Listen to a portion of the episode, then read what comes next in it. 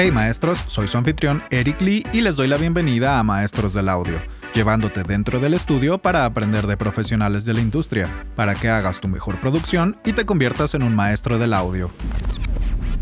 Bienvenidos, soy su anfitrión Eric Lee y esto es Maestros del Audio. Mi invitado del día de hoy es Helbert Bardales.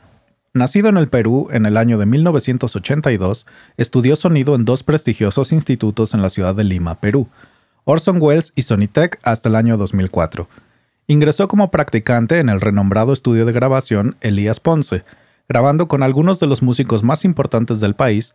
Posteriormente pasó a formar parte del staff del estudio mencionado.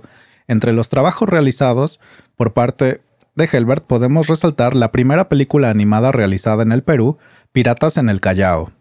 Luego de vivir y aprender mucho en la ciudad de Lima, en el año 2008 decide fundar su propio estudio, Alive Studio, una empresa dedicada a la producción musical, grabación, mezcla y mastering, atendiendo y participando en proyectos musicales independientes y de disqueras como Sony Music Perú. Cuenta con más de 19 años de trayectoria en el rubro de la música, trabajando con profesionalismo y altos estándares de calidad. Ganó varios premios a nivel nacional e internacional. A lo largo de su carrera, ha participado en más de 80 álbumes de estudio. Actualmente está más enfocado en la realización de mezclas y mastering y tuvo oportunidad de trabajar para países como México, Argentina, Estados Unidos, Francia y Perú, cuya música podemos encontrar en las más importantes plataformas de distribución. Tuvo la suerte de poder tomar un masterclass presencial junto al gran ingeniero de mezcla Chris Lord Algie y el multiganador de Grammys y Latin Grammys Gustavo Borner. Tuvo la gran suerte que ambos casos se mezclaron canciones que Helbert grabó y que se produjeron en su estudio Alive. Actualmente es miembro activo votante de la Academia Latina de la Grabación Latin Grammy. Demos la bienvenida a Helbert a Maestros del Audio. ¿Estás listo, maestro? Listo, Eric. Primeramente, muchas gracias por la. Perdón, perdón. Sí, sí, perdón. quería agradecerte por la por tremenda este, invitación. Un honor estar rodeado con y ser partícipe de este podcast con varios maestros del audio realmente. Justamente muchas gracias por aceptar esta iniciativa que tengo de compartir con, con las nuevas generaciones y con gente que ya tiene tiempo en la industria las visiones y experiencias de distintos miembros destacados, en este caso tú desde el Perú para toda Latinoamérica. Entonces, ¿podrías platicarnos un poquito cómo empezó tu gusto por la música?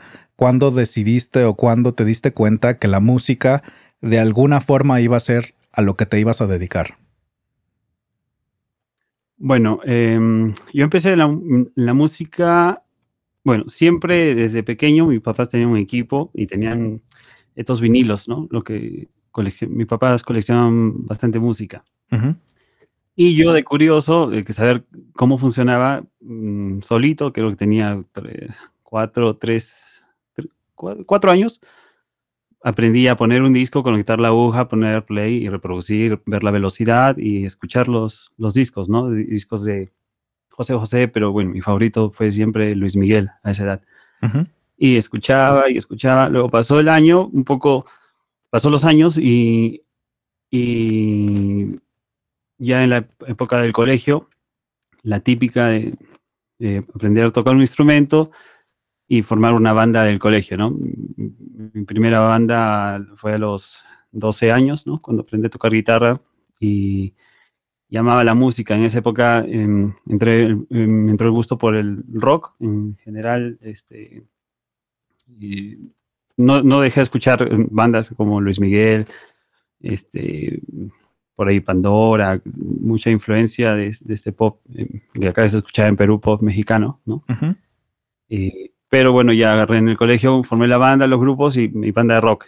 Y ahí comenzó toda esta aventura del audio, ¿no? Ver equipos, amplificadores, guitarras, modelos, marcas, eh, ver la forma de, grabar. Yo componía, eh, la típica, que, la típica creo que todo el mundo hace.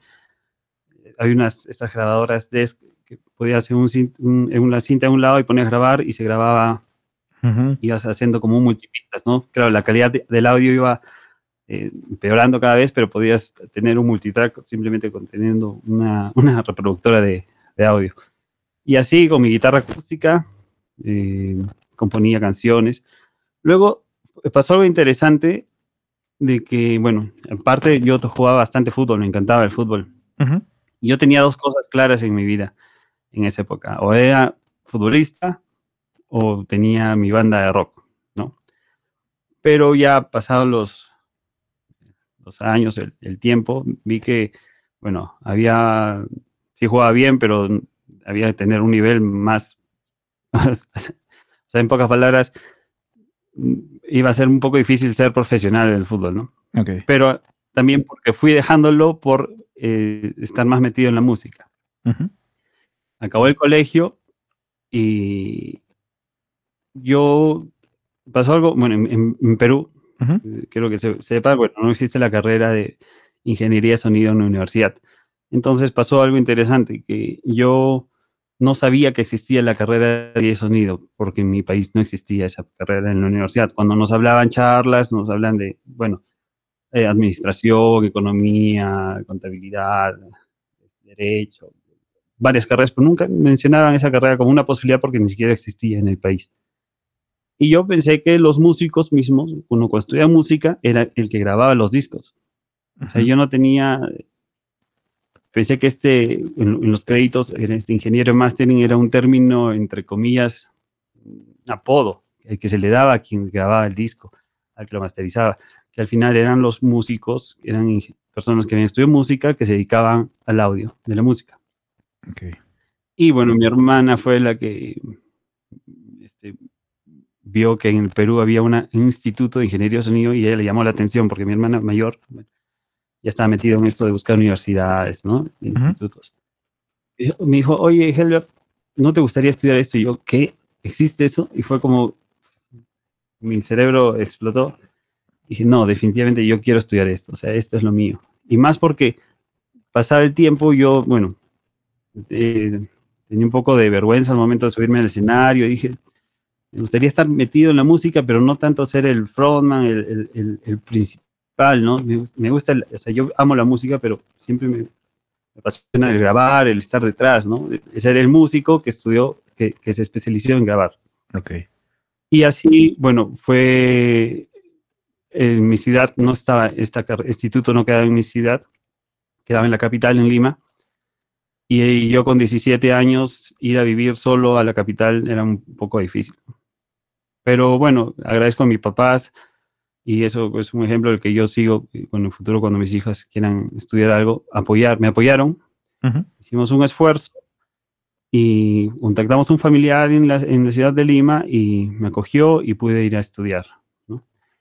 Bueno, estuve un tiempo estudiando en este instituto, Orson Welles, y pasó algo también en, esta etapa en la que yo, perdón si me estoy excediendo, pero bueno, estoy contando a grandes rasgos. este, yo en esta etapa de, de, estudiar en ingeniería, esta, la carrera, había sonido vivo y, sonido para cine y radio, y era un amplio, ¿no? Lo que corresponde a audio pero yo me quería especializar netamente en lo que es grabación, mezcla y masterización, ¿no? Entonces, eh, entré a otro instituto que se llama este, Sonitech, en donde nos especializábamos, se especializaba en la grabación, mezcla y mastering, ¿no? Ok. Y bueno, ahí comenzó y gracias a Dios obtuve buenas calificaciones, primer puesto y pude acceder a ser practicante en este instituto, como lo mencionaste al comienzo, ¿no? Ese fue el, inicio, ¿no? Te hablo del año 2004, claro. 2000, Bueno, 2001 al 2004. Y, y una vez que, terminaste de estudiar sonido y todo esto, que, que, de repente, gracias a tu hermana, encontraste que existían estos institutos, ¿cómo fue pasar de darte cuenta de no querer ser el frontman de un grupo a ver todo lo que estaba involucrado en, en la producción de, de una canción? no solamente pues los músicos, ¿no? Sino todo el personal y que entraste a trabajar a, este estudio. ¿Cómo fue, eh, digamos, tu primer trabajo en ese estudio? ¿Qué era lo que tenías que hacer? ¿Y, cómo fue cambiando tu visión con el paso de los años? Eh, gracias a, un, maestro que que vio en mí un poco de, potencial, digámoslo, así, este, me sugirió para poder entrar a practicar a este, a este estudio, eh, Elías Ponce, ¿no? En este estudio eh, fue para mí también para mí, toda mi, época de, aprendizaje en ese tiempo fue como un cuento de hadas, o sea, no lo podía creer. Fue pasar de mi ciudad, de una pequeña, no pequeña ciudad, pero, no es la capital, de una ciudad en la que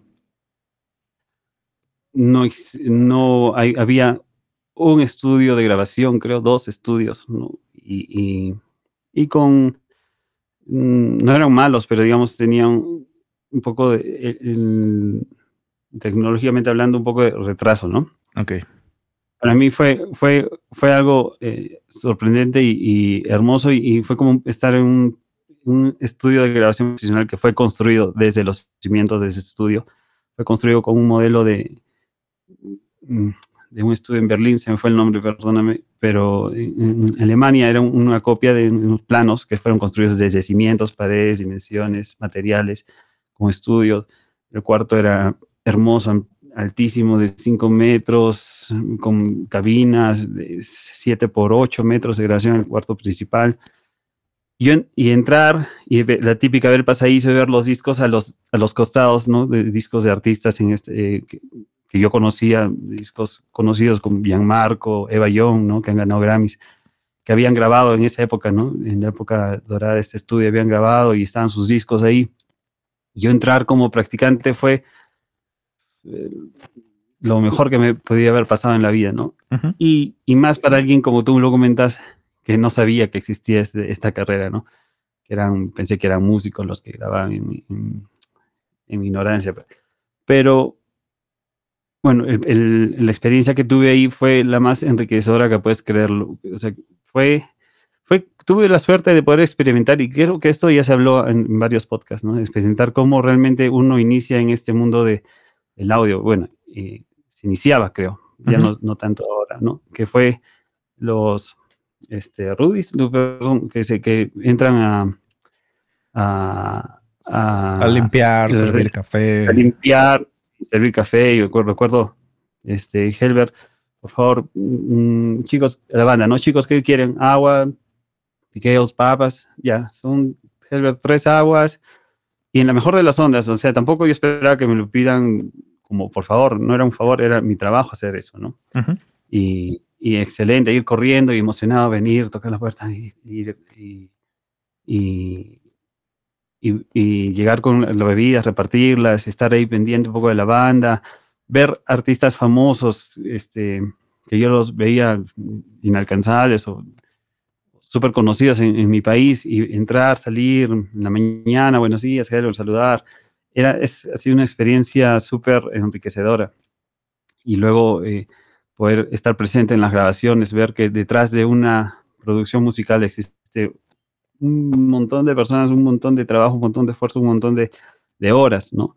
Yo pensé que era rápido, pero me, encontré con un trabajo de, de, de, empezar 9 de la mañana y terminar 3 de la mañana, y, y, si no almuerzas, no almuerzas, no cenas, no cenas, y estar ahí, y, y, mientras ellos se van a almorzar, tú te quedas limpiando, ordenando los cables, micrando la batería para la siguiente sesión después que ellos vengan, y ir corriendo al baño y regresar para no perderte nada. O sea, es súper y esto lo viví con José Carlos Ponce. Y luego tuve la suerte de, experimentar esto aún más en un nivel mucho más profesional cuando, cuando al poco tiempo yo estar ya practicante en el estudio y luego, gracias a Dios, contratado, eh, llegó Germán Villacorta a grabar al estudio, lo alquilaron el estudio a, un, a, un, gran disco que hizo la cantante peruana Eva Young, y un grupo de metal reconocido en Latinoamérica, en Perú, Masacre,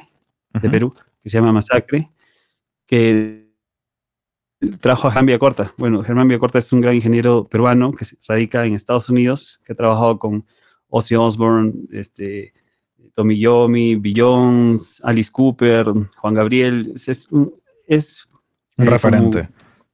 Un referente de ingeniería de ingenieros de sonido en el Perú, ¿no? Actualmente es gran amigo mío en esa época. Este, yo creo que, que él, sí fue, comenzó de abajo en, en Henson Studios, ¿no? Trabajando para ingenieros, en el que sí eran, él me comentaba luego, ¿no? Que sí, el trato fue, o sea, si yo pensé que, que, era un trato, digamos, un poco serio conmigo al comienzo, O sea, con él sí fue, fueron a veces hasta, entre comillas, malos, por decir, pero, así es, así es, así es. O sea, y luego eh, viendo entrevistas de otras personas, de otros ingenieros, comentan historias, anécdotas, y yo digo, ah, exactamente lo que me contó Germán, o, yo lo viví también con él, ¿no? Este, de, por ejemplo, llega la hora del almuerzo y, y, ya vamos todos a, la cafetería, pero, y me dice, eh, Helber, por favor, cuando lleguemos, que esté eh, estos micrófonos conectados en estos canales. Y yo, ah, ya, sí. pensé que iba a almorzar, no, voy a trabajar. y, y, recordarlo esto con, con, una sonrisa es para mí súper importante porque me, me, hace ver cómo comenzó todo este, este, este sueño y cómo ha sido el, camino. Y luego ver que al final de la grabación Germán viene, se acerca, me da la gracia y me felicita, es, fue, fue espectacular, ¿no? Luego ya con los años este, tuve la oportunidad de yo poder traerlo a Arequipa, a la ciudad, a hacer dos clínicas, ¿no? Y siempre es, mantengo comunicación con él y es un, yo creo que uno de los maestros, grandes maestros que tuve, ¿no? Y del cual aprendo y sigo aprendiendo, ¿no? Y eso fue un poco a, grandes rasgos este inicio que, que digo que ahora es un poco difícil de, poder, este, más que todo acá en, en, Perú, ¿no? No creo que exista esto de, del asistente que, que, viene alguien grande en el que tú le puedas absorber tanto como yo lo pude absorber eh, de, experiencias que tuvo. ¿no? Venía de grabar, nos mostraban, estaba, venía a grabar un disco en vivo con Ozzy Osbourne y nos mostró los VHS eh, grabando con Robert Trujillo ahí el bajo y él dirigiéndolo y nos mostró experiencias y nos contaba, ¿no? O sea, no a mí, sino a la banda, pero yo estaba ahí presente y me ganaba con todo, con todo eso, ¿no? Sí, creo que pues somos de las generaciones o de las últimas generaciones todavía afortunadas que pudimos entrar a un estudio pues desde asistente, bueno, antes de asistente nada más como pasantes, eh, ver, seguir las órdenes, eh, no, no confundir para quién era tal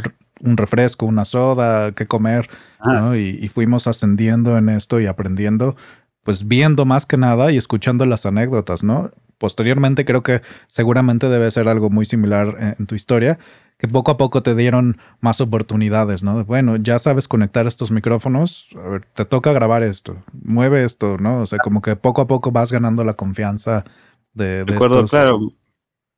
Sí, la primera grabación fue, o sea, la primera, no con Germán, sino con José Carlos Ponce, que es el, el dueño del estudio que me asignó una grabación profesional, ¿no? Me asignó este, y fueron unos mariachis a grabar al estudio y me asignó la grabación. Y para mí fue wow. O sea, este, este, como tú mencionaste, el paso de primero entrar como practicante y ver que, eh, que dabas para este trabajo, ¿no? Porque este, no todos los practicantes terminan siendo contratados y trabajando, ¿no? Ver que tú tienes esta capacidad o estas ganas de, esta pasión. Yo creo que, que, esta, esta, carrera es mucha pasión. Si no tienes ese brillo en los ojos, por decirlo así, este, no, no, al final no terminan contratándote por más que seas el primer puesto o, seas el más recomendado.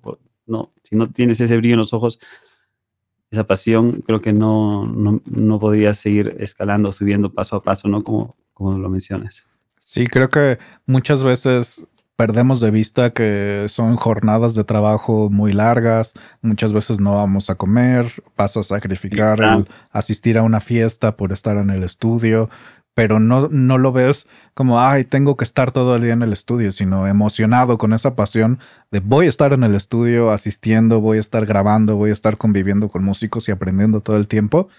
Y creo que eso es uno de los puntos que solamente puedes aprender estando en un estudio de esa forma, ¿no? O sea, son cosas que en los institutos o, viendo algún video, aunque hay muchas muy buenas plataformas, no puedes eh, entender o ver, ¿no? Entonces, pues lamentablemente han desaparecido muchos estudios y ya no existen muchos lugares en donde puedas tener eso, pero tal vez haya alguien por ahí que, que decida tener algún asistente o eso, y pues les recomiendo mucho que, tengan ese tipo de experiencia.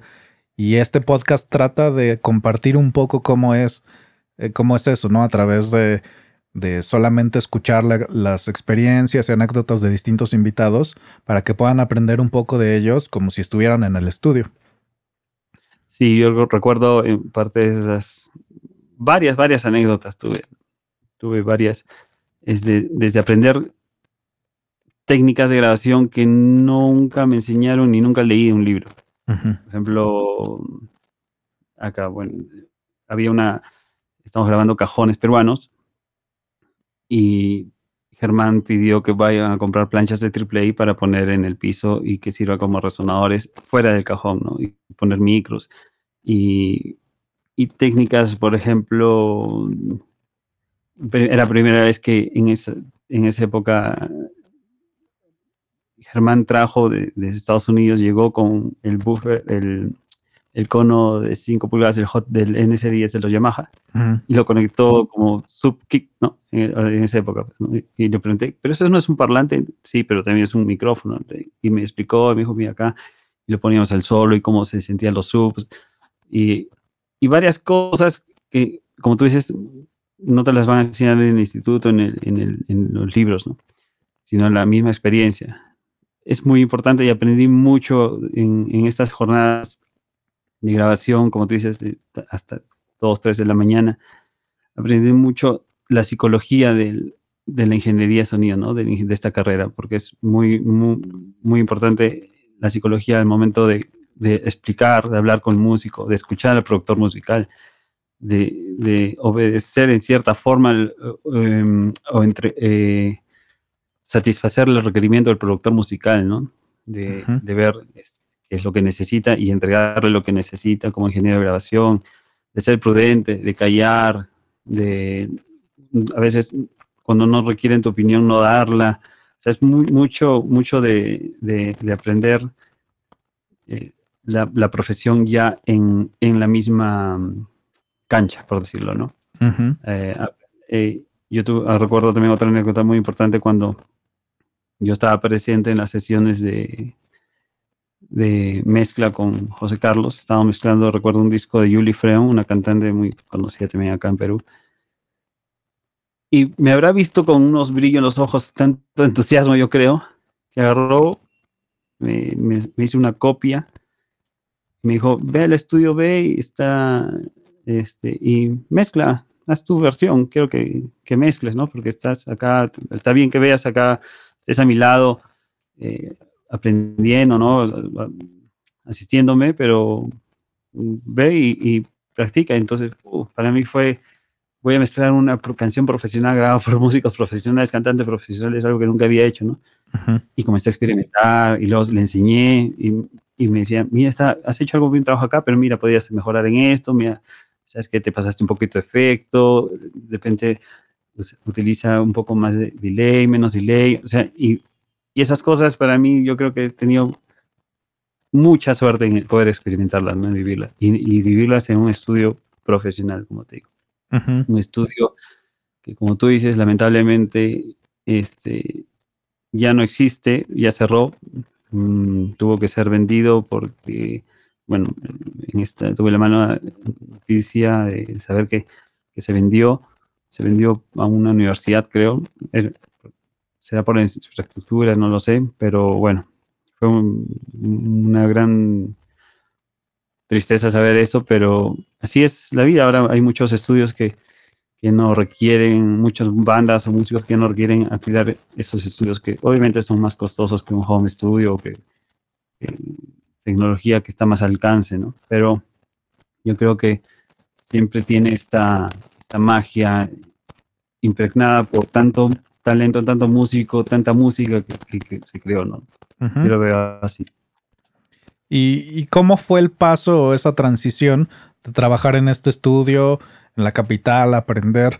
¿En qué momento te sentiste listo? ¿Cuándo decides volver a tu ciudad y, construir este, este estudio, a live studio, en el que pues han pasado una gran cantidad de artistas, bandas, y que no solamente pues los produces, los grabas, mezclas, masterizas, ¿Cuándo, encontraste que fue el momento correcto para volver y por qué decidiste volver? Mm, bueno, la versión corta, por decirlo así, fue la siguiente. Yo vivía en Lima, vivía con mi hermana, porque mi hermana luego fue a trabajar a Lima, entonces alquilamos un departamento y estuve viviendo ahí.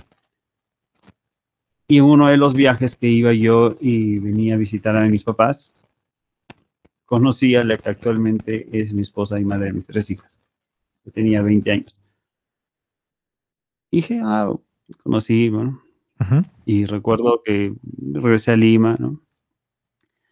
Trabajar con las bandas. Estábamos grabando justo la película Piratas en el Callao, hacer las tomas, foley, hacer los pasos, ir a grabar olas, olas del mar, feliz, era yo, era, estaba, mi, sueño hecho realidad, un pez en el agua, feliz. Tenía un sueldo, no era poco, era, en esa época era un buen sueldo para alguien de 20 años, 21 años como yo, 20 años.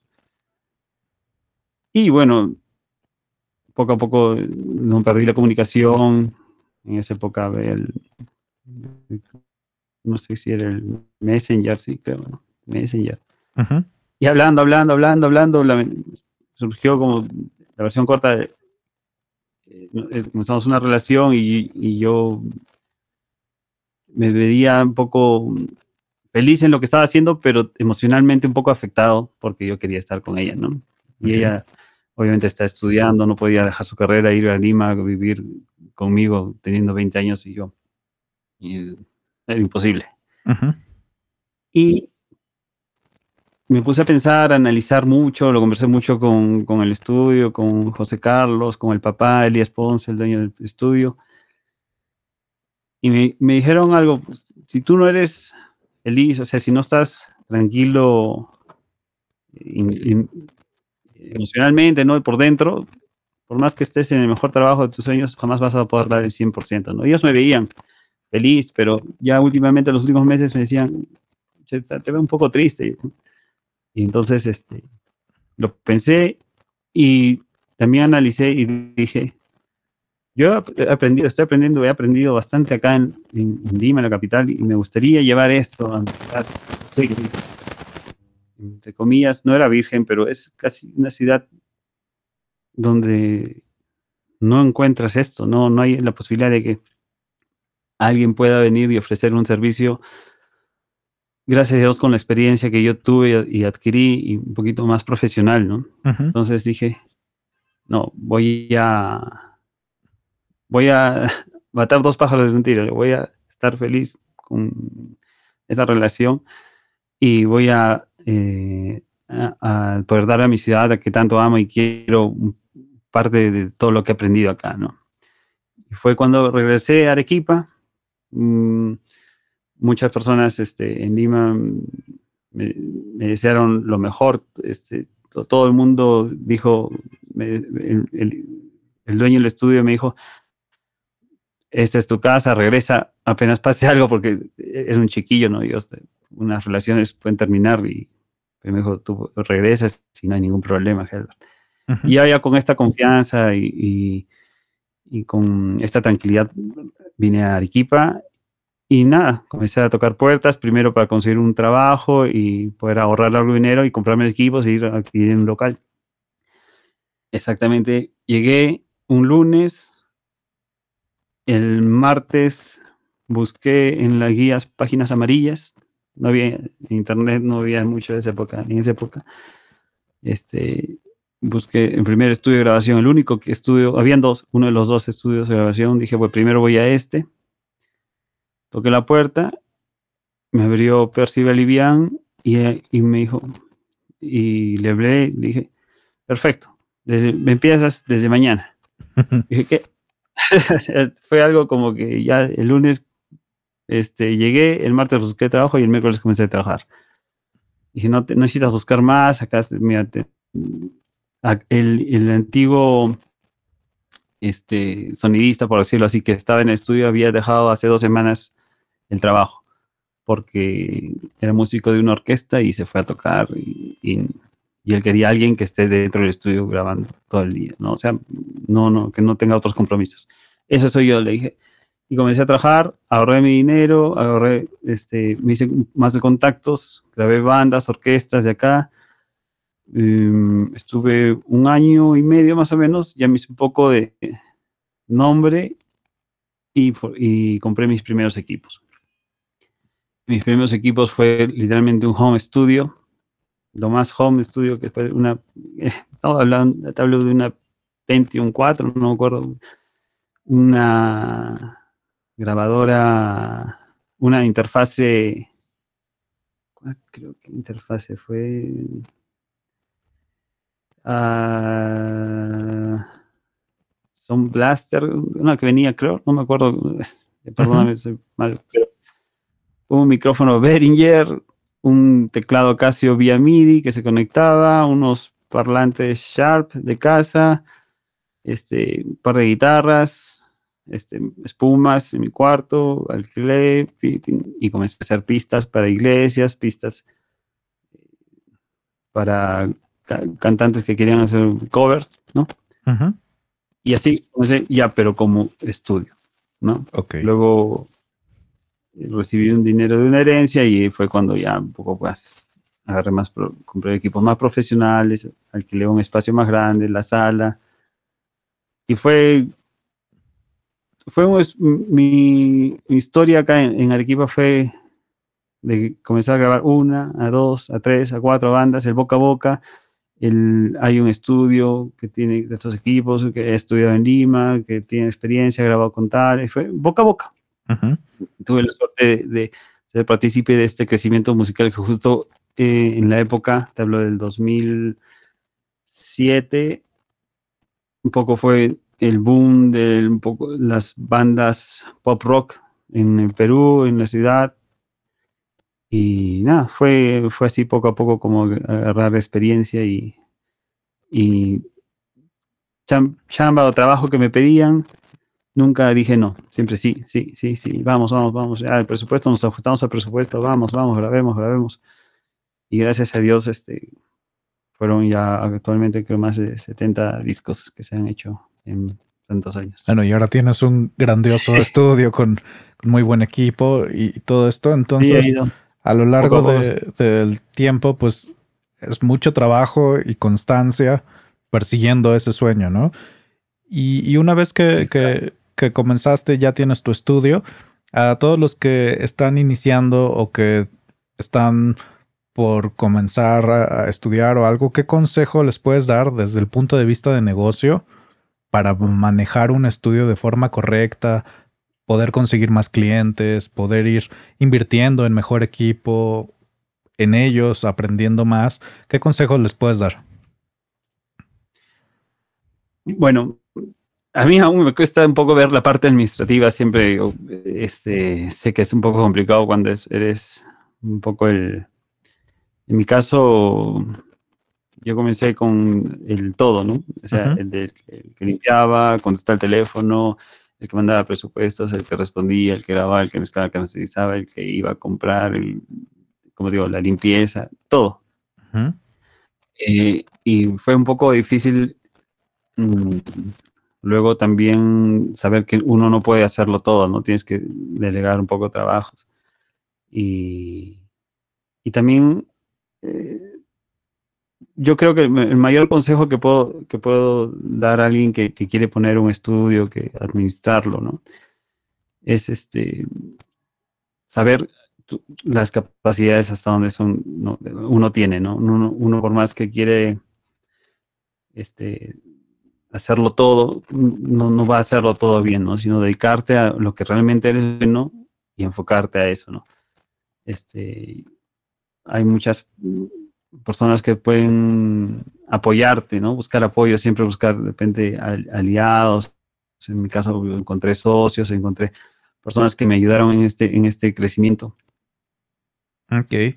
Sí, es muy importante tener otro consejo también es muy fácil Sí, sí, sí, sí. Yo, yo tuve la suerte de estar rodeado y actualmente, bueno, con, con, socios, ¿no? Con Carlos Ureta y Luchito Cuadros, que son grandes amigos. Aparte de socios, son grandes amigos.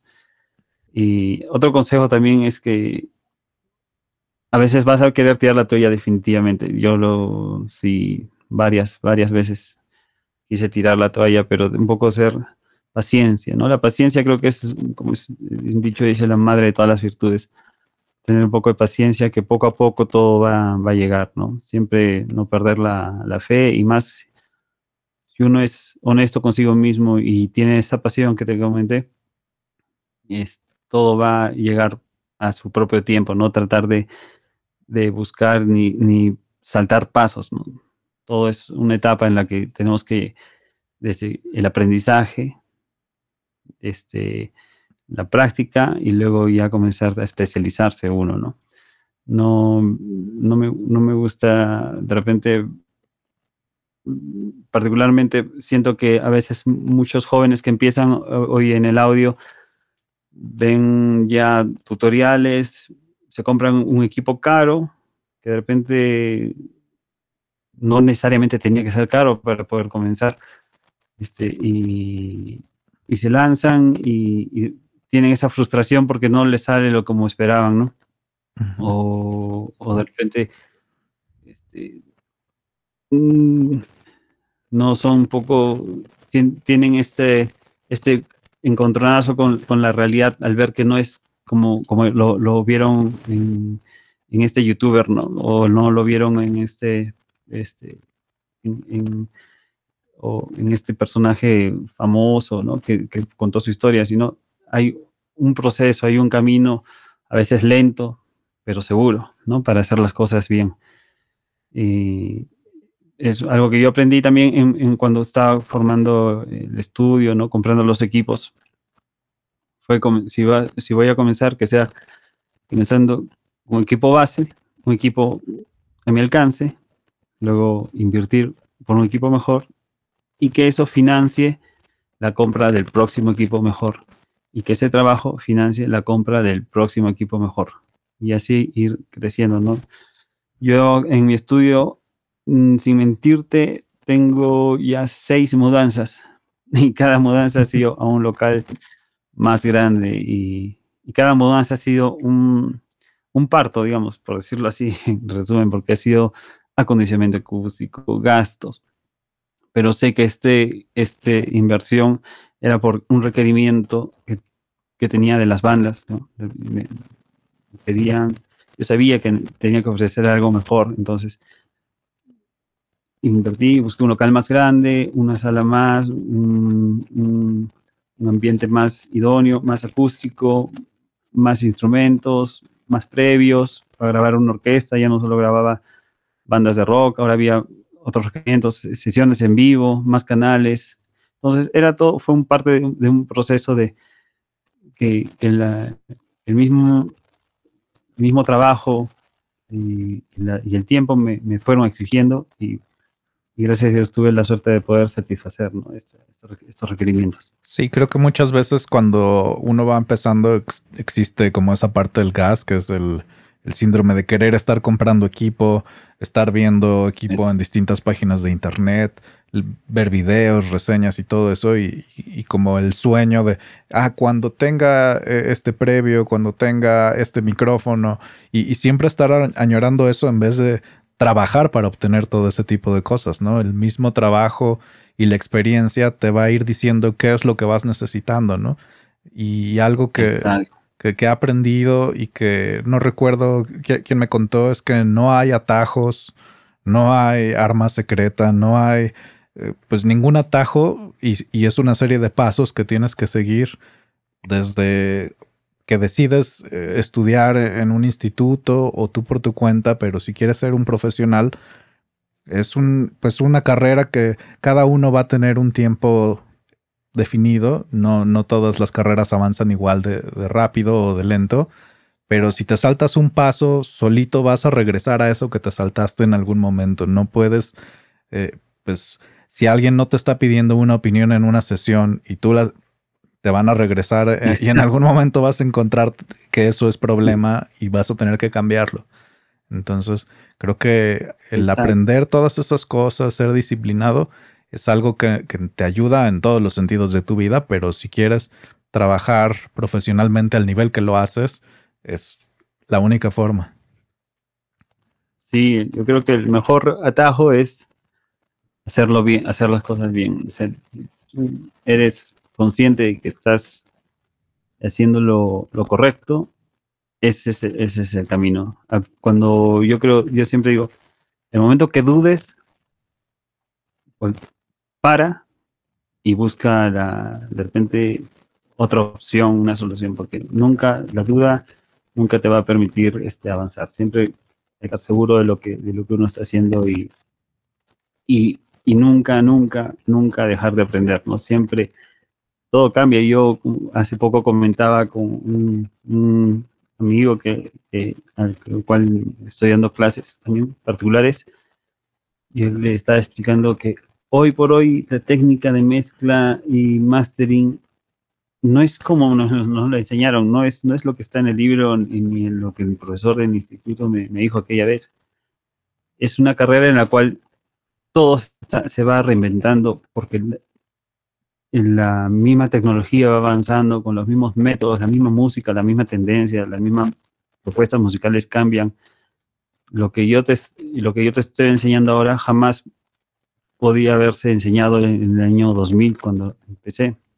¿no? Hace 20 años era otro tipo de técnicas de mezcla. Esta técnica no, no existía. O este truco, o este, el mismo Pro Tools era otro Pro Tools totalmente distinto. Que no, claro, la base, la base de cómo funciona un compresor, sí, esa es una regla que no, no va a variar, ¿no? Pero el uso del compresor es lo que varía, ¿no? El uso, la distorsión siempre ha existido, pero el uso de la distorsión actual es totalmente distinta es, grandes ingenieros de, mezcla actual están un poco revolucionando, ¿no? Jason Joshua, Jason Joshua. O sea, varios están como que cambiando un poco las reglas del juego. Y yo digo, y le comentaba a este alumno, creo que no te extrañe que poco va a aparecer un libro con eh, una nueva forma. Los conceptos son los mismos, pero las nuevas técnicas de mezcla de, de hoy son muy distintas a las de antes.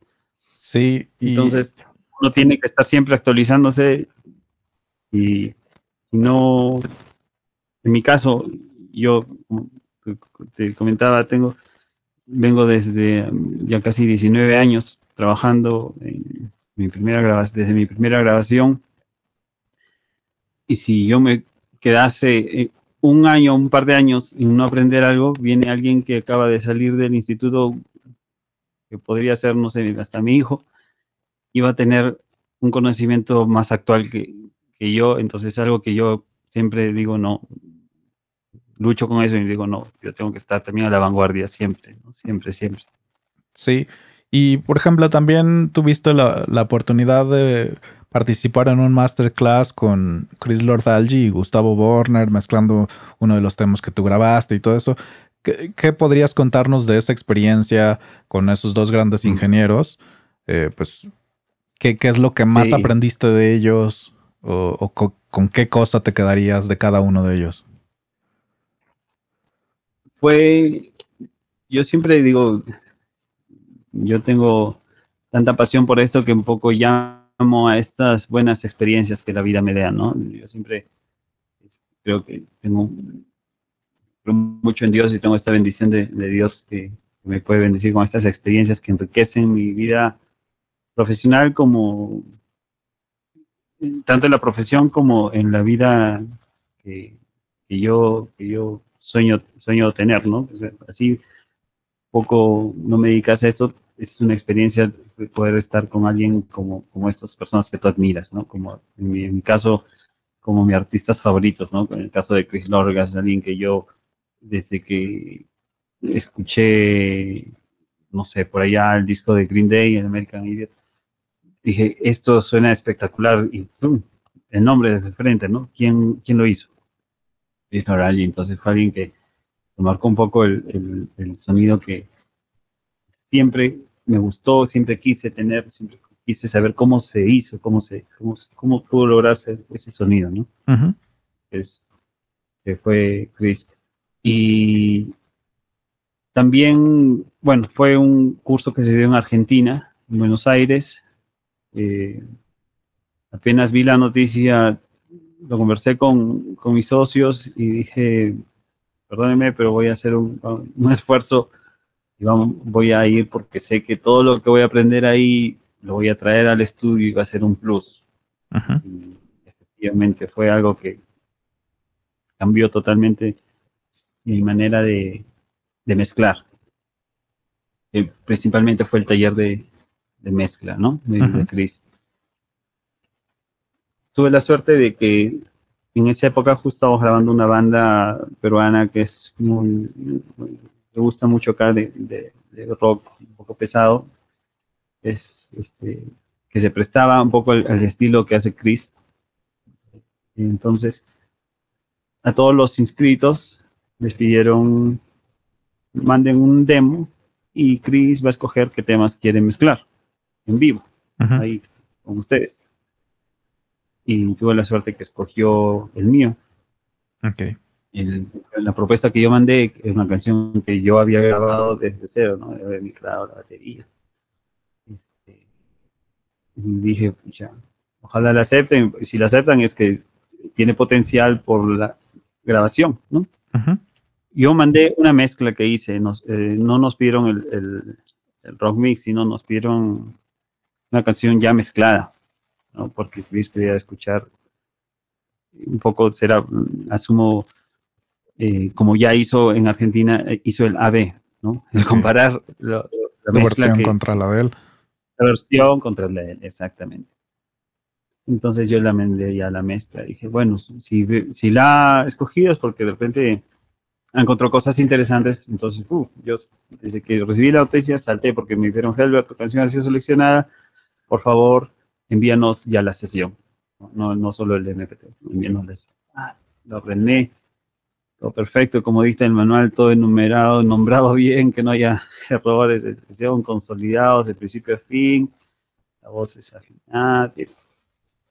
Eso fue la etapa, una experiencia bonita también preparar una mezcla para que la vaya a mezclar Chris Lord. Y entonces llegó a la fecha, viajé a Argentina. Era la segunda vez que iba a Argentina, tuve la oportunidad de, ir a mezclar a ese mismo estudio donde se dio la masterclass. Tuve el pie en Argentina, eh, en Buenos Aires. Tuve la oportunidad de ir en el 2017 a mezclar eh, cinco, cinco canciones de banda, de, una banda de acá de Perú. Eh, entonces ya un poco dice, ah, ya va a ser, ya conozco el pie, pues yo te, conozco los equipos, porque yo fue, fue también otra experiencia que mezclar en una SSL 4040G. Eso fue ya el 2017. Como experiencias que también viví, es otra de las grandes experiencias que, viví mezclar, no en inbox, sino ya en consola real, ¿no? Ver eh, todos estos grandes fotos de estudios con las consolas las inmensas, con equipos analógicos, con el rack de procesos atrás, con Pultex, API, GML, Focus, NIFs, o sea, eh, locura total. Entonces dije, ah, va a ser en ese estudio, qué genial. Y justo fue este estudio porque, Chris, porque asumo que fue un estudio que cumplía con los requerimientos de, de Chris. En primer lugar, mezclar una SSL, ¿no? Que es el él tiene eh, es su consola de, cabecera, ¿no? En la cual él mezcla. Entonces, fue, llegué a Argentina, para esto fue, eh, desde que llegué, es un país, yo, Argentina es un país eh, hermoso para mí, la gente es muy buena onda, como dicen. Entonces, este, recibimos, inició la clase, este, Chris, obviamente con habla, todo lo decía en inglés y había una persona, el gran Edu Pereira, que es un gran ingeniero de, mezcla en Argentina, ¿no? Trabajó con Versuberga Barat, este, con grandes, grandes, grandes, este, Carajo, otra banda muy, muy, muy conocida ya, y en Sudamérica, ¿no? Y él fue el traductor también estar, yo lo conocía a Edu, entonces también eh, estar de, pasa, de pasadita y siendo un poco compañeros de clase con Edu fue súper, súper interesante. Llegaron personas de Chile, Paraguay, Uruguay, eh, de Perú fuimos cuatro grandes amigos, eh, que bueno, de Lima y de Tacna y de Arequipa, grandes amigos. Y bueno, toda parte de, Latinoamérica fueron, ¿no? De Brasil. Y fue, fuimos, fuimos 20 personas en las que cual Chris fue y, él, e, este curso ya no, no es la primera vez que lo daba, él ya da muchos masterclass, Mix with the Master, es, él ya tiene mucha experiencia y sabe cómo dar este tipo de cursos de, de masterclass.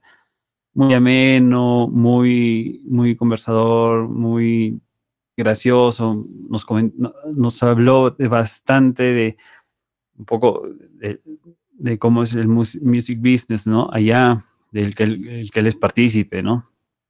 Nos comentó y muchos, si, han tenido oportunidad de trabajar, de, asistir a una clase con él, van a saber que habla del tío Bob, ¿no? Que es el, el, la persona virtual, pero él, lo, comenta a sus clientes como el administrador, ¿no? El, tío Bob que se encarga de cobrar, ver, nos comentó un poco de, esta, de la parte del dinero, cómo, es, cómo se, se administra, ¿no? Esta parte de las mezclas, ¿no? Que uno tiene que poner un precio y que, digamos, este, este, no aprender a cobrar, ¿no? El porcentaje y cómo maneja, cómo se trabaja, cómo trabajaba con las disqueras. Nos comentó un montón de, historias interesantes, pero no, eso fue como el primer día de introducción y aparte nos, nos, hizo presentarnos un poco la experiencia que tenemos, las expectativas. Muy, muy enriquecedor. Ya el segundo y tercer día fueron netamente prácticas, ¿no? Entonces, llegó el segundo día y, Oh, perdón, no conté que junto con mi tema seleccionaron otro más. Ok. Entonces, y tocó el papelito cuál iba a ser primero, ¿no? Y salió Helver de Perú, primera mezcla. Entonces, para mí fue excelente, lo comenzó y, pusieron primero mi mezcla, ¿no? Y escuchar la mezcla que hice delante de Chris, delante de 20 grandes, grandes, este, ingenieros de sonido de todas partes de, Latinoamérica y en un cuarto especial con unos parlantes hermosos, unos focal y que suene y, realmente sorprendido porque sí sonó, sonó bastante bien, yo estuve sorprendido también. Pensé que iba a sonar horrible, pero gracias a Dios no, no fue así. Y, y, ver la cara de Chris, dijo, mm, ok, let's go. Entonces, va, abre su sesión él tiene un asistente, le, le explicó cómo tenía que rutear, él tiene su técnica de 48 canales, ¿no? y nos explicó un poco esa técnica en la que él mezcla, de agrupar, ¿no? Para no tener todos los canales que le envíes, sino los, los va agrupando para tener en, 48 canales de su consola todo el, el alcance de la, la mezcla, ¿no? Y comenzó y verlo trabajar a dos metros a un metro en un caso, porque me pude acercar ya que era el tema, ¿no? Eh, fue algo sorprendente ver lo que más aprendí, y justo eh, fue algo que cambió, como te comenté, cambió mi forma de mezclar, fue aprender y ver qué, cómo, cómo toma las decisiones frente al... cómo afronta la mezcla, ¿no? Cómo, qué decisión toma en el bombo, por qué la toma, qué decisión toma en la voz, por qué la toma, qué decisión toma en las guitarras, cómo las corta, cómo ecualiza, cuánto le da, por qué comprime, no comprime. Fue algo, yo tuve la oportunidad antes de ver tutoriales en Pure Mix, Mix with the Master, varios cursos online que, estás, eh, que, están al alcance de todos en Internet, pero es muy distinto tú escucharlo en tu cuarto, en tus audífonos, lo que él sale de su computadora, a escuchar lo que sale de los parlantes en el cuarto que él está. Cómo, cómo está saliendo la voz y cómo afronta el ataque del bombo, por decir, en un cuarto en el que él está escuchando ahí, con justo tus oídos escuchan lo mismo que él. Es distinto en un, en un curso por internet que estás escuchando lo que es, sale de tus parlantes, no del parlante de Chris, ¿no? Entonces, eso fue para mí un... Me abrió los ojos totalmente ver este, a veces él hace ecualizaciones drásticas, pero el momento de quitar el solo y estar en contexto de la canción, sí, es lo que la canción requiere. Eh, requiere esa ecualización drástica, requiere ese, ese, ese volumen, requiere de repente ese tipo de reverb, esa cantidad de reverb verlo también, y, muchos podrán darse cuenta, hay muchos videos de Chris, ver cómo salta de del canal 48 al 1 y regresar y la silla hasta parece que se va a romper porque está moviéndose y, es como ver a un artista pintando un cuadro de manera apasionada, ¿no? Yo, lo, yo, lo, lo vi así, lo sentí así. Ver que todo el rato su cerebro está analizando el siguiente paso mientras que está haciendo el, primero, ¿no? Está haciendo un paso, pero su cabeza ya está pensando cuánto voy a hacer en el siguiente paso. Y siempre estar un paso adelantado y ver cómo eh, todo lo hace rápido e eficiente. Yo creo que esa, esa rapidez y esa eficiencia que logras en el sonido y lo cual yo trato de aplicar siempre en mi forma de mezclar es saber ya el sonido que tú quieres desde un comienzo, saber lo único que vas a demorar es en, conseguirlo. Y, y, él en su caso lo consigue rápido porque tiene años, años y experiencia. Sabe que para lograr el sonido que requiere ese track, el que ya lo tiene en su cabeza, requiere este tipo de corte, este tipo de ecualización, este tipo de, de compresión. Y así, y lo hizo rápido, literalmente creo que no recuerdo, creo que fueron una hora, una y media, una hora y media, creo, no, la verdad, ahí también, no, me acuerdo mucho, pero fue rápido, recuerdo que fue rápido, que todos dijimos, ya, ya está, sí, y él dijo, sí, yo creo que ya estamos. y comenzó, me dijo, cuando mi dedo haga arriba, es eh, la mezcla de Helbert. Cuando mi, mi, mano haga así, no, no porque esté mal, sino para, que sepamos cuándo es cuál, es, este, es mi mezcla. Y puso play. obviamente sincronó los volúmenes, ¿no? Y comenzó play. Y fue algo alucinante ver cómo la, la mezcla. Gracias, yo me sorprendí y muchos me felicitaron porque todos esperamos ah, el cambio brutal pero yo sí lo sentí, obviamente era como que tomó decisiones eh, y, volviendo a, lo que, te comentaba que sirvió para mí esta, esta, esta masterclass, tomó las decisiones correctas. Yo lo vi así, ¿no? Es como cuando tú estás este, dando un examen y, y él sacó 20 y tomó todas las y marcó todas bien para mí, ¿no? Porque obviamente son gustos personales, ¿no? Pero ya luego de yo ser el que ha, mezclado el tema eh, con otro resultado, me di cuenta, sí, esa, esa forma de, tomar las guitarras, esa presencia es exactamente ese reverb que necesitaba el tema, o ver este, ese, y mi bombo está, no tenía ese, ese cuerpo, exacto. Entonces tú te das cuenta que esa decisión fue la, que esa, que esa masterclass me sirvió para ver cómo, cómo afrontar una mezcla. Y lo más espectacular, aunque no creas, fue que Chris, no sé, se fue, fue que se emocionó, yo, yo qué sé, porque no sabía que iba a pasar eso. Dijo, ya, esa fue la mezcla, este, ah, en la, eh, fuera of the, out the box, ¿no? en, la, en la consola. Ahora voy a hacer la mezcla in the box y bueno, todo de cero. Y volví a mezclar el tema en la computadora, con plugins, con todo. O sea, fue, fue brutal. Y su, su reto era tratar de conseguir la misma mezcla ahora in the box. Ok. Y fue otra, mi cerebro, el de todos, pues, voló porque era verlo ahora trabajar in the box.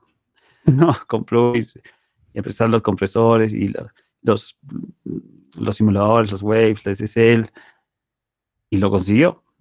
Entonces ahí te das cuenta que realmente el sonido no parte tanto de los equipos que tengas, sino parte más de lo que tú tienes en la cabeza, de lo que buscas. Y si la tienes claro, vas a conseguir esa mezcla siempre. Y él lo consiguió. Igualar la mezcla eh, out, the box con in the box. Y, sobre todo, Perdón. Sí, y, otra cosa que, y la tengo acá la sesión, es que al final del curso me dijo, Helbert, tienes tu un pendrive, toma, esta es la sesión.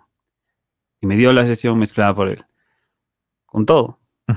Claro, no tenía unos plugins, y al toque los compré y ya los, estoy llegando a, Perú.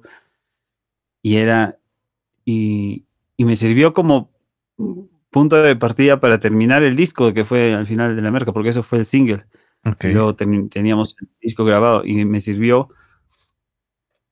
No, obviamente no usé la plantilla porque no, no, me, no, es ni ético ni, ni, profesional ni era lo que tampoco se buscaba. Porque, ah, tampoco porque en la sesión que él le mandé faltaban unos instrumentos que luego se añadieron en la mezcla final, ¿no? Pero fue como que un, un plus el tener esa, esa, esa sesión mezclada por él, ¿no? Y asumo que, no sé, yo me sorprendí porque nunca pensé que la iba a dar, porque eso digamos, es su propiedad intelectual, ¿no? Sí, pero fue, fue, y la tengo ahí guardada con, con Moro. Y siempre digo, este, esta sesión es, es la mezcla de Chris. Qué, gran, Creo que es la única, qué gran es la única banda peruana. Mezclada por Chris. y, y, qué buena. Qué, qué, buena experiencia, sobre todo cuando estás directamente con él y escuchando, como mencionas, ¿no? Todo lo que él está haciendo y el entender por qué lo hace. Pero no solamente eso, sino con un tema que tú ya mezclaste y entonces puedes comparar directamente, pues, como con tu trabajo contra lo que hizo Chris y tú mismo te estás juzgando, ¿no? Así como, ah, ok, esto sí lo conseguí, sí encontré lo que, lo que buscaba y, cuáles son tus oportunidades para mejorar y aprender de, esa experiencia que ha mezclado cientos de miles de canciones. Entonces, el tener la sesión como para regresar, ¿no? El abrir una sesión es como regresar en el tiempo y entonces te da la posibilidad de analizar un poquito más sobre qué hizo y por qué lo hizo y de qué forma te puede funcionar a ti en tu trabajo con la música que estás haciendo. Porque creo que muchas veces cuando vemos videos en Pure Mix o Mix with the Masters o cualquiera de estos, donde sale cualquier ingeniero de estos súper famosos con una canción y, sale, no sé, Paul Epworth mezclando a Adele o cosas, pues, pues está muy bien la técnica y, ves un poco de su trabajo, pero muchas veces es, muy difícil conectar como ese trabajo contra lo que tú estás haciendo, ¿no? o sea, no estás tú trabajando con Adele, entonces no es lo mismo, o si es una canción de algún género urbano y tú estás trabajando rock, pues es, a veces complicado hacer eh, como esa conexión y, y tener ese privilegio de estar con él uno a uno, ver qué hace, pues increíble experiencia. Sí, tuve la suerte de, de, que en un momento de la, de la sesión de mezcla volteó, y sabía quién yo era, me dijo, eh, ¿quién grabó eh, la sesión? ¿no? Porque este, él sabía que era mi sesión de, mezcla, pero que no, supongo que preguntaba si fue un que lo grabé en otro estudio, otro ingeniero de, de grabación lo hizo y me lo pasó, ¿no? Dije, no, sí, yo me dijo, felicitaciones, o sea, batería suena ya, brutal. O sea, fue para mí como que, wow, valió la pena tantos este, pruebas, errores, porque yo tengo un cuarto de grabación y, busqué siempre, la, me obsesioné un poco con grabación de batería, porque siempre decía, dije, es este, una batería ya, siempre quise tener un buen sonido de batería, ¿no? Y, y, Chris me felicitó por esa captura, entonces para mí fue también algo que no, nunca, nunca lo esperé, nunca esperé tener la, aprobación, por decirlo entre comillas, de alguien como Chris que, me felicitó por una, buena captura de baterías. ¿no? Y eso le comenté al baterista y el baterista me dijo, sí, también felicitó al baterista, no, no sé, pero me felicitó la captura. Y, Entonces, y, también conociste ahí a Gustavo Borner, también muy premiado. Y, de él, ¿qué, aprendiste o, o, qué conoces de él? O sea, ¿qué hizo que cambiara en ti ¿Cuál fue tu participación con él? Por ejemplo, en de Chris, lo, que, como fue una pregunta anterior, ¿qué fue lo que más me, quedó con, lo que más me impactó y con lo que me quedo de Chris fue con, la manera que, que él tiene, o sea, él, tiene la mezcla ya en la, la cabeza Y es algo que yo cuando lo aplico ahora digo, me, me han dado una canción para mezclar, lo primero que haces es escucharla, ¿no? Entonces, una cosa es lo que está saliendo de la bocina y lo, que pasa después de tu oído en el cerebro es eh, ya el sonido procesado, por decirlo así. Y llegas y va, de frente vas y sabes qué hacer. Luego ya va tu etapa de, de artística de procesos, efectos, automatizaciones, ¿no? Pero ya el sonido principal, ¿qué es lo que buscas? Ya lo tienes. Ya. Tanto que no, no, lo comenté también, pero Chris mezcló eh, el, llevó el, la sesión de Green Day, de American Idiot, y lo mezcló. La mezcló hace rato, la mezcló en 20 minutos, 15. O sea, fue, así, y mezcló el tema. Y, sonaba, y exactamente puso el ave del disco y el, el que mezcló en 15 minutos. Y, y, te das cuenta, y volvió a lo mismo que ya tenía el sonido en la cabeza y sabía qué hacer, no como, como preset, pero sí sabía qué decisión tomar para que responda igual en el cuarto que le estaba, ¿no? Luego ya al, siguiente año, eh, la misma empresa este, que organizó este masterclass nos invitó que iba a dar un masterclass ya en pandemia, este, vía online, Gustavo Border. Eh, y, y sin pensarlo dos veces, igual, lo mismo, me inscribí, mandé mi tema para ver si me ligaba por segunda vez que escogiese un tema para mezclar en la clase en, vivo, ¿no? Bueno, online, pero mezclarla en vivo porque veías su computadora por Zoom, ¿no? Este, y escogieron nuevamente un tema, gracias a Dios, escogieron un tema que, se grabó en mi estudio, ¿no?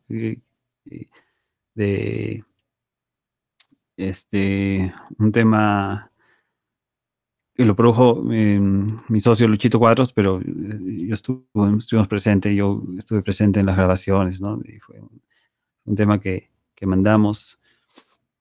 Y lo primero que, que rescato y, y me, me, me, causó mucho, me llamó mucho la atención fue que, que para este, obtener el resultado que, que, que buscaba Gustavo, a diferencia de muchos, y yo y otros que, veo, no, no tiene problema si tienes que usar cuatro plugins, cinco, o los usas porque el resultado es lo que Él no, él usó poquísimos, poquísimos. Y es también un sonido que él tiene. Si escuchamos sus trabajos con Fito o con Andrés Calamaro, son muy orgánicos su, sonido, o sea, no, no procesa mucho. Eh, la voz es un ecualizador, compresor, efectos, listo. y, y, fue algo que, que, de arranque me sorprendió porque yo también tenía la misma sesión mezclada por mí y claro, yo en mi, búsqueda de sonido aplicaba muchos efectos, por ahí mucha este, resonancia, le quitaba, pero decía, él, me, él, nos, decía, ¿escuchan esa resonancia? Sí, sí. No la voy a quitar, la voy a dejar. En contexto es parte de la música, en contexto aporta. ¿Por qué la, por qué la voy a quitar si, si igual me da una sensación, me, aporta un color, un armónico que no lo voy a quitar? Yo decía, y mi sesión, yo me, yo me, me respondía, decía, escucha, yo en mi sesión le, he matado a más no poder porque la odiaba, pero, no era que iba a sonar mejor. No es que sonó mejor en la mía, sino en la suya aportó otra, otro color y, aportó esa, eso que a veces nosotros escuchamos en discos pros de gente como Gustavo que tiene creo 17 Grammys, no sé cuántos tiene, y que son decisiones que que no las, que no las toman ni acciones que las hace, pero que, mira, les hacen que tenga, hits o sea reconocido mundialmente, ¿no? Entonces también es algo que aprendí no necesariamente filtrar todo, buscar la perfección, buscar la pureza, llenarme de plugins excesivos. Fue algo también que ahora lo aplico y, fue una experiencia este, super enriquecedora. a diferencia de, Chris, fue, online, pero tuve un poco más de, contacto porque Gustavo hablaba español, entonces yo también había estas preguntas, ¿no? ¿Y por qué? Entonces, un rato en el curso que también conversábamos, intercambiábamos y me preguntó, y, también tuve la suerte de que felicitó también por el trabajo, y eso fue para mí una, una experiencia más enriquecedora en, mi formación, como digo siempre, siempre busco y, sé que nunca lo voy a dejar de hacer, ¿no? Tratar de aprender, de aprender de, los grandes. Sí, aprender y mejorar y que personas con una trayectoria pues muy importante, que admiramos, te den como ese reconocimiento, es, es como una pequeña palmadita en la espalda diciéndote vas bien, ¿no? Sigue. Sí. Entonces es, es muy bueno. Y por ejemplo, que son dos estilos de mezcla distinto y que tú has ido desarrollando también un sonido particular, tomando inspiración de distintos ingenieros y música que te gusta. Lo mejor. cuando tú comienzas a mezclar algo, lo comienzas a mezclar desde que lo estás capturando, ya tienes como la idea de, de qué sonido quieres, o si alguien te manda algún proyecto para mezclar partes de cero, o tienes ya como una plantilla, o tienes varias plantillas según el género en el que trabajas. ¿Cómo es tu flujo de trabajo? Ya, es yo mm, hasta, como si será unos dos, tres años, apliqué esto de, no, cada proyecto es un mundo nuevo y no tengo plantillas y voy a afrontar de cero. Pero luego ya cuando mm, me cuenta que me gusta y, noto y, siento que debo tener un sonido propio. es algo que, por lo que quiero también que se temen en mucho menor escala y, en menor escala quiero que se que en un futuro se me reconozca o, como obviamente a veces podemos reconocer tipos de mezcla, ¿no? De, de Chris, ¿no? Que tiene un sello particular. Ya, no, yo también quiero mi sello, ¿no? Siendo, salvando las enormes distancias, digo, quiero también mi sello. Y me di cuenta que siempre tenía esta forma de mezclar, ¿no? Entonces, dije, mm, me va, me va a, voy a ganar tiempo si creo la plantilla. No necesariamente voy a hacer el mismo set, pero voy a usar una plantilla en la que sí, mande estos buses por acá. Y, hablo de la plantilla que fue de hace tres años, la plantilla que, tengo hoy día, siempre la actualizo, ¿no? Por fechas, ¿no?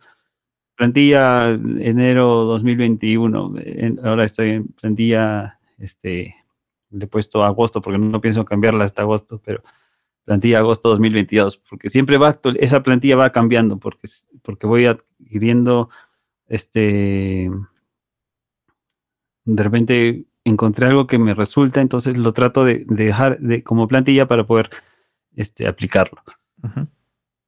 Lo sí, sí, la respuesta corta sería sí tengo, sí uso la plantilla, sí tengo una cadena con la que trabajo. Y, en esta cadena tengo plugins opcionales, no es que siempre uso el mismo plugin, ¿no? Tengo dos tipos de compresor, tres tipos de ecualizadores, y entonces voy en Pro Tools habilitando y deshabilitando y ver cuál me sirve. ¿no? Tengo varios tipos de reverbs en, en, ya fuera de que tengo reverbs cortos, medios y largos, cada uno tiene tres tipos de reverbs distintos para cada uno, ¿no? Eh, esto ya lo tengo porque me ayuda también a, ganar tiempo, ¿no? Estar buscando plugins, buscando, ya, ya son plugins que sé que me sirven y los cuales yo conozco, porque es importante eh, conocer los plugins, así tengas miles de plugins, mejor vale tener 10, pero sabes cómo funcionan y sabes sacarle el provecho, ¿no? Entonces sé que tengo eso, sé tengo mi cadena de, simulación analógica que me sirve y dentro de esta simulación analógica tengo este a unos este, que toman unos BCAs, este eh, agrupados, ¿no? Como subgrupos BCAs para, y en la, y en la batería tengo tal ecualizador que solo lo pongo porque me genera, o sea, no, no me genera ya un armónico, un, sonido. Y tengo una escala, un trim antes de llegar a mi Mixbox, que ya tengo como, eso lo aprendí de, bueno, otros eh, de Mix with the Master, ¿no? Que me resultó y me pareció interesante tener como calibrado un poco lo que hace Michael Brower, ¿no? Tener un poco calibrado el, tu cadena. Simplemente con el trim ya sé que llego a esta cantidad, un poco muevo dependiendo del estilo, el ataque y el release, pero digamos ya es eso, cómo, cómo voy a imprimir la mezcla, ya para luego yo mismo masterizarla o enviarla a masterizar a otros, otros lugares. Entonces, en resumen, ya sé qué decisiones tomar, pero no tengo, por ejemplo, plantillas para bombos, no tengo plantillas para tarolas, para voces, no, eso sí es cada voz, bombo, cada tarola, cada voz es particular. Tengo ya una cadena que, uso, ¿no? Primero ecualizo, compresión, excitación, deezer, compresión y un limitador al final para llegar a un volumen, simplemente como volumen, ¿no?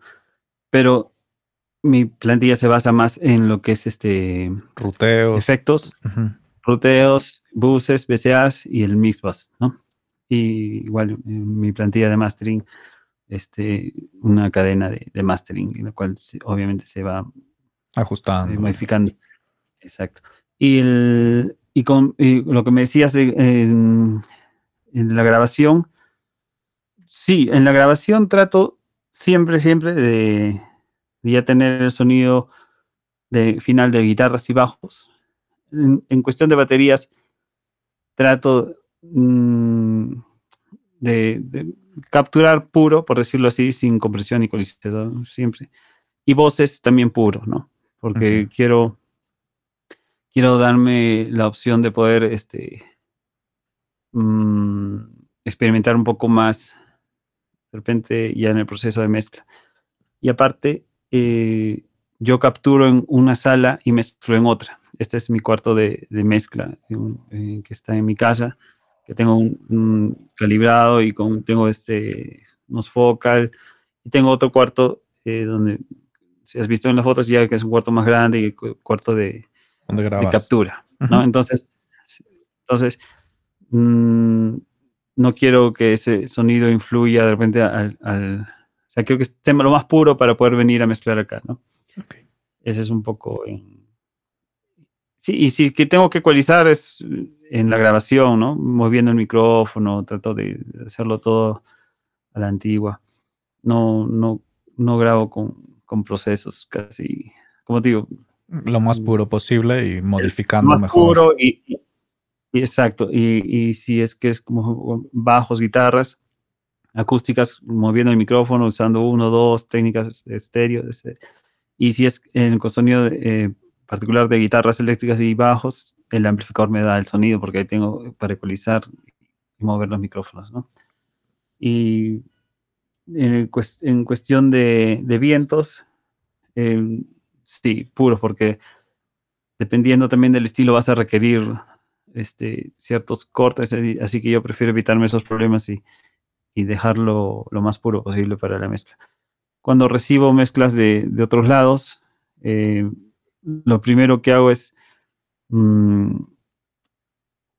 sí, trato de, y también como lo, observé que hizo Chris, ¿no? Llevar todo ese, ese proceso de, de grabación, de mezcla, a mi flujo de trabajo, ¿no? Ya lo importo mi plantilla, consolido lo que hay que consolidar, edit, eh, trato de no editar, pero siempre me gana esta...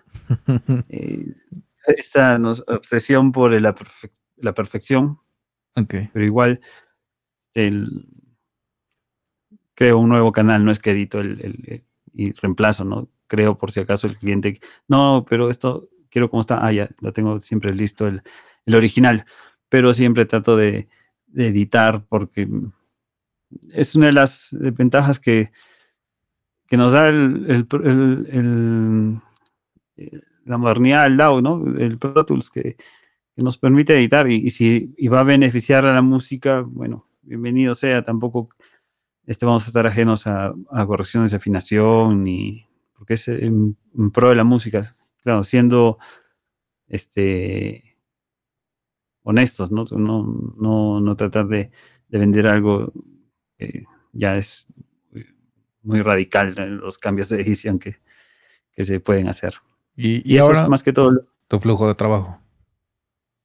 sí, sí, sí. Y, por ejemplo, ahora en esta plantilla que tienes o todo, sé que, que debes de tener distintos plugins y todo eso, pero ¿tienes alguno que podrías considerar tu plugin favorito? ¿Y por qué? Mm, sí, definitivamente. Creo que es una respuesta bastante usual el Fat Filter Pro Q3, este, ¿no?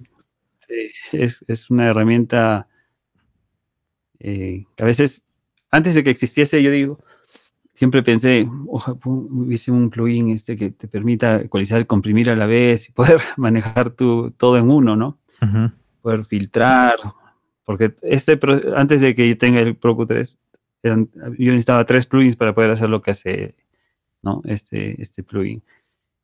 Y claro, en, este, en estos ecualizadores libres, ¿no? que no te dan un color más que todo, te permiten, en, mi caso, llegar a, a, cómo quiero que suene el, el, track, ¿no? Este, en solo, por decirlo así.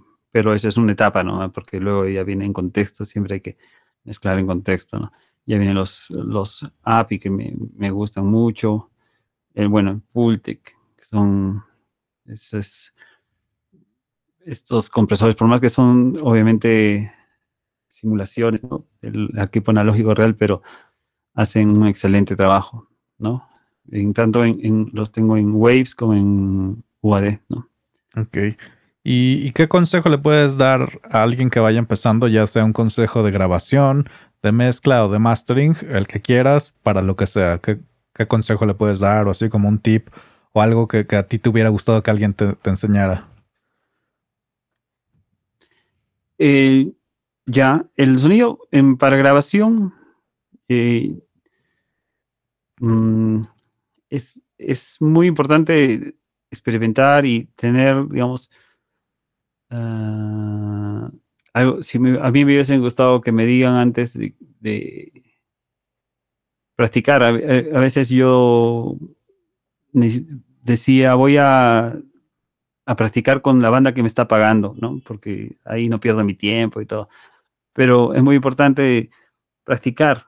Si yo, si yo estoy empezando con mi estudio y tengo mis opciones de micrófono y tengo...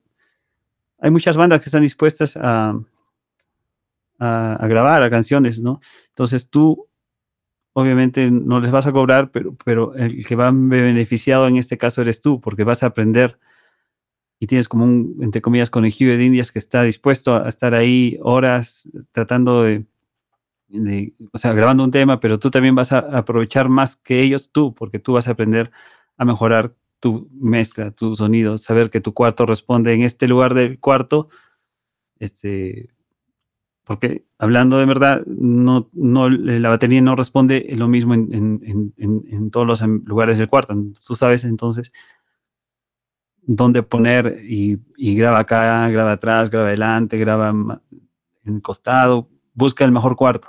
Eso sería un tip. No pierdas este, no lo veas como pérdida de tiempo, sino como que estás ganando experiencia y ganando un sonido.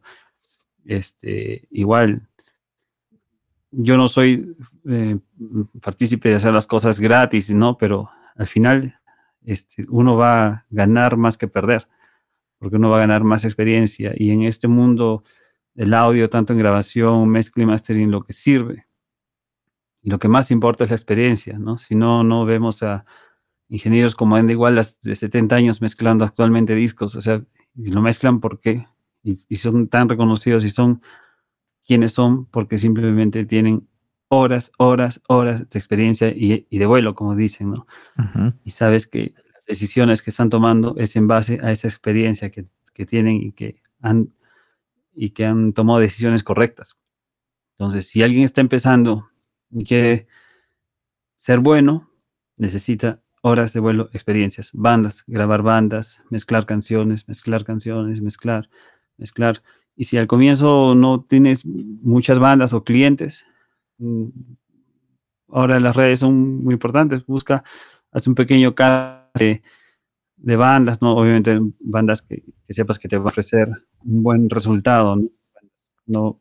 No, bandas que ya muy amateurs, que en vez de de ayudarte a ganar experiencia van a hacerte la vida un poco, un poco difícil de tratar de sacar un buen sonido, ¿no? Sino bandas, sí, y, ese sería un consejo, ¿no? Yo lo hice, pero pude hacerlo antes y también pude haber ganado un poco más de tiempo y experiencia, pero sí, y, y ahora en, en, experiencia en mezcla diría lo mismo y un tip también de mezcla, lo que sí me, me sirve, fue un cambio en mi forma de mezclar como tip, fue agarrar y, y tratar de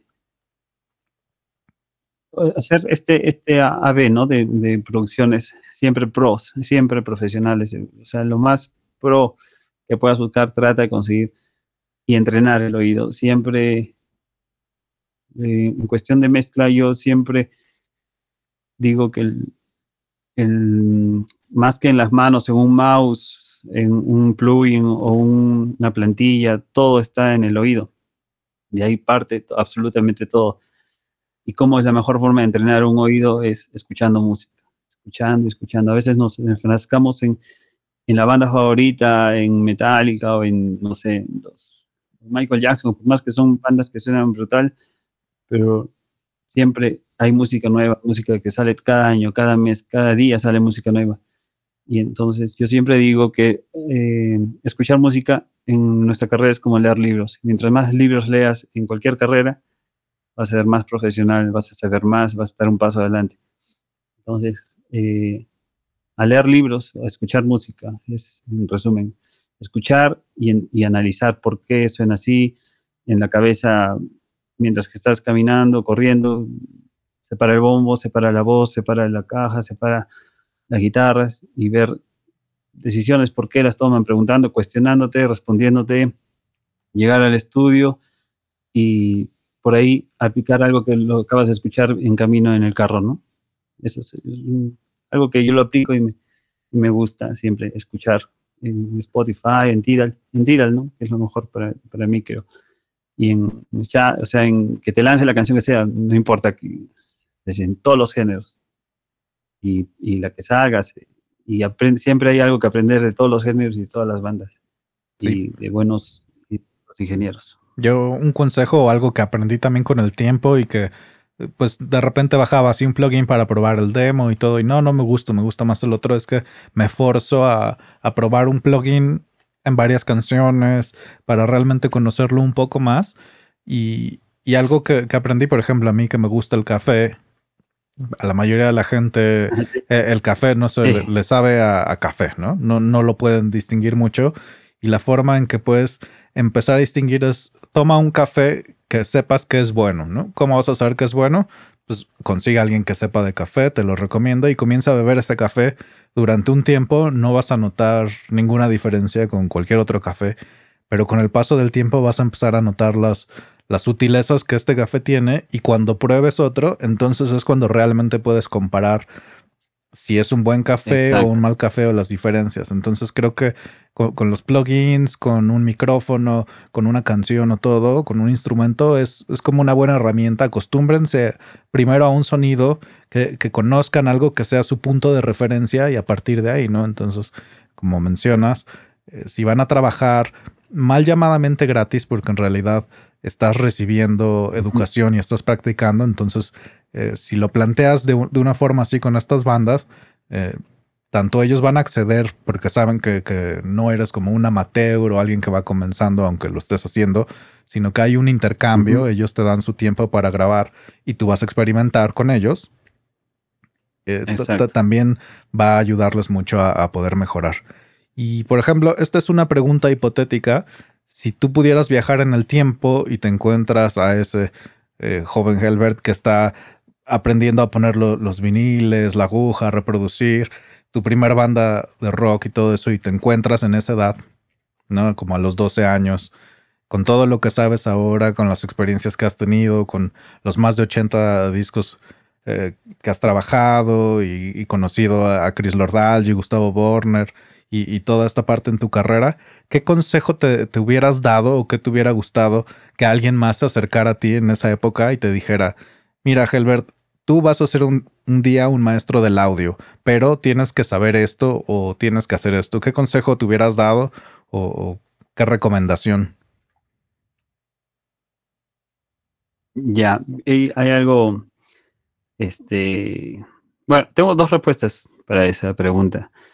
Una un poco técnica y, si hubiese, me hubiese gustado eh, que, mm, me la digan, digamos, no, tanto de los 3, 4 años, pero sí, digamos, en época cuando recién estaba estudiando pequeño.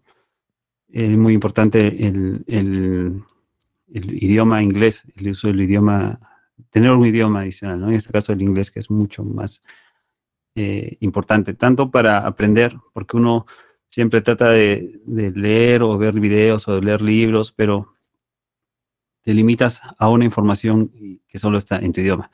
Pero si tú logras poder acceso a un idioma más, más información, a muchas más, este, en otro idioma, el doble o triple información, ¿no?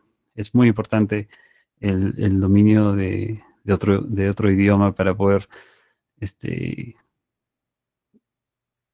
eh, crecer como profesional, ¿no? Ese es por un lado, no sé si técnico, pero y lo otro sería de, en, mi caso, a veces he tenido el, no sé si es miedo, porque, pero sí duda o, no pensar que puedo, que puedo ser este, bueno, ¿no? Ya sea por lo que vivo no en la capital, sino estoy en, la parte del sur del Perú o de o, no, no estoy grabando a bandas este, internacionales, ¿no? No, el miedo, el miedo este, lo, que, lo único que va a hacer es no poder lograr grabar a estas bandas internacionales o grabar a estos artistas consolidados. Yo creo que, que todo es parte de, en primer lugar, creer en ti. Helbert, pequeño, yo particularmente, es una confesión, yo soy muy tímido. Helbert, alejar esta timidez, alejar este miedo, alejar esta, este temor al fracaso, ¿no? Que, muchas veces a nosotros nos, nos, nos, hace tirar la toalla, como te comenté antes. Yo estoy muchas veces a, dejar de a tirar la toalla y decir, no, vendo todo, agarro y me dedico a, trabajar en un banco, un horario de oficina y ganar un sueldo fijo mensual y pum, me olvido de esto, no estoy cansado. Un poco por el, por el, por el temor de, y pensar que uno no es bueno, ¿no? No es que yo diga, ahorita te diga, soy el mejor del mundo, pero ni, nada de eso, no, no, no estoy siendo ese tipo de persona, sino de que todo lo, que voy a o vas a lograr en, la vida es, no lo vas a lograr si primero no crees en ti, ¿no? En creer que si a ti te gusta, y por ejemplo, yo en mi caso digo, sí, o sea, esta, esta canción me gusta, no porque la haya mezclado yo o porque puede ser, pero me gusta el resultado y es un poco lo que a mí me da esta ánimo de seguir cada día afrontando y, y, ver que si yo tengo que mis hijas, tengo mis, tres hijas, enseñarles algo, es que crean en ellas mismas. Si van, si van a hacer este, la profesión que sea, no quiero nombrar profesiones porque todas son perfectas, pero la profesión que tú desees, sé la mejor en eso, ¿no? Sé, sé la mejor. Si tienes que sacrificar, sacrifica, porque ese sacrificio va a valer la pena. Y eso sí, yo se lo diría a Helber de, de los 3, 4 años, y, se lo diría a Helber de hace un mes también, porque es, es, algo que uno nunca va a dejar de, de, querer este, que se lo recuerden. Helber, tú puedes, tú, vamos, ánimo. Las cosas son difíciles, vino la pandemia, hubo bajas en, en, el trabajo, hubo este, pocos ingresos, pero vamos, o sea, es momento de, seguir. Y poco a poco está, está regresando todo a la normalidad, entre comillas, y es donde más este, fuerza uno necesita, más que todo porque Si de algo estoy seguro es que yo voy a hacer esto y hasta el último día, hasta que pueda escuchar. Porque sé que en esta carrera hay personas que, como digo, este, grandes ingenieros de mastering y de mezcla que tienen, yo busco la fecha y tienen más de 70 años, imagínate. Sí. Entonces, pues confíen en ustedes, crean en ustedes y, y, van a lograr lo que se propongan siempre y cuando también lo crean.